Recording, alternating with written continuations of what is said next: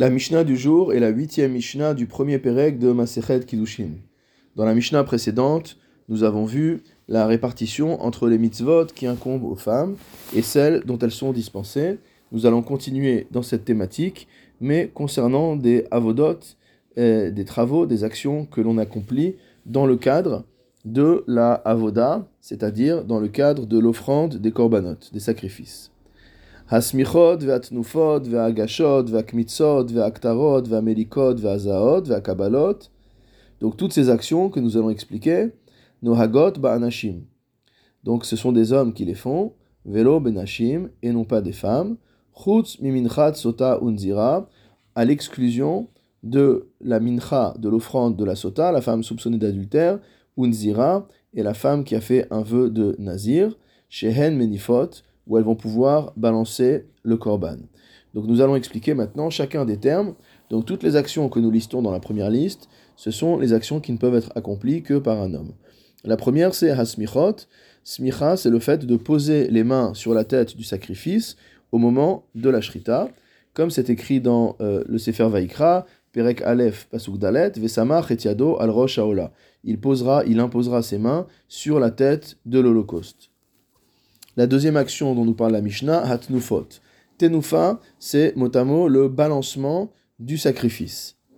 Comme il est écrit à nouveau dans le Sefer Vaikra, au Perek Zain Pasuk Lamed, à propos du Korban Shlamim, et achelev alechaze yevienu, et echaze lehani foto tenufa lifne Hashem. Donc la poitrine de l'animal était offerte, et avant de l'offrir, on l'a balancé mot à mot devant Hachem.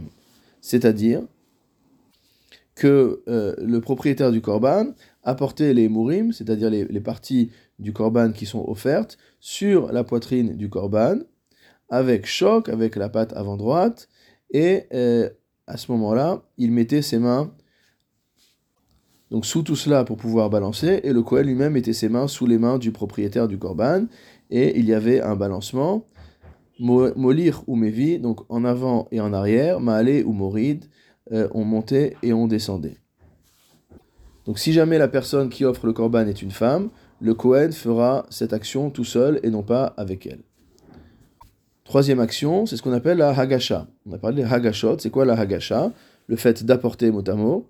Euh, une fois que, lorsqu'on offre un korban mincha, un sacrifice, une offrande de mincha qui est une offrande de farine, après qu'on l'ait versé dans un clicharet, dans un ustensile donc du service, et qu'on verse dessus shemen ou levona, l'huile et la levona, on amène l'offrande au Kohen.